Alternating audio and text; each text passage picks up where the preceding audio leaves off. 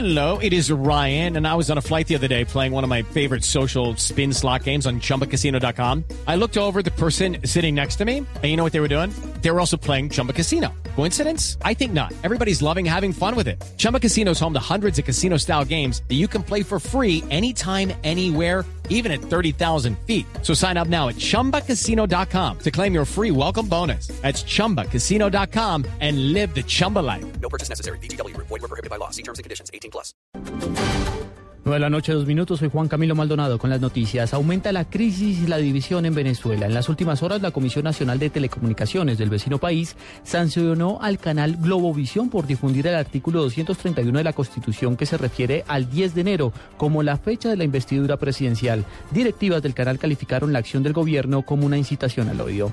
Entre tanto, el vicepresidente Nicolás Maduro acaba de señalar que Chávez es el único presidente y comandante en jefe de su gobierno. También se mostró respetuoso de la decisión del Tribunal de Justicia para que el mandatario no tome posesión en el día de mañana. En una fecha especial, 10 de enero, día que arranca el nuevo periodo constitucional. Saben ustedes que el Tribunal Supremo de Justicia venezolano ha tomado una decisión, es nuestro máximo tribunal, lo que nos toca es acatarla. La acatamos plenamente. Así que a nombre de nuestro comandante Hugo Chávez, quien se encuentra en La Habana, en el proceso de tratamiento y recuperación, bienvenido a los 19 gobiernos hermanos. 9 de la noche, tres minutos. A su vez, el líder de oposición, Enrique Capriles, señaló que ni el vicepresidente Nicolás Maduro ni el presidente de la Asamblea, Diosdado Cabello, están a la altura de asumir el poder en Venezuela.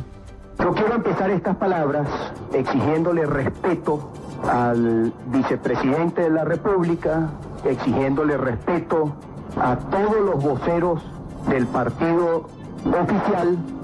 Yo creo que ya basta de las amenazas, ya basta del odio, ya basta de la confrontación, ya basta de la pelea. Nosotros no estamos aquí buscando ni una confrontación ni poner a pelear venezolanos unos con otros. No se equivoquen, ninguno de estos dirigentes recibió un mandato el 7 de octubre. Aquí hay un liderazgo que hay en el partido que está enfrente, que es el presidente de la República, que fue el electo el 7 de octubre. No confundan una cosa con la otra. Ni el vicepresidente de la República, ni ninguno de estos dirigentes ha recibido un mandato, ni calza los zapatos de el líder que ellos dicen defender. 9 de la noche, 5 minutos, volviendo a noticias del país, se presentaron 28 cambios en la línea de mando de la Policía Nacional. María Camila Díaz, ¿cuáles son las principales modificaciones?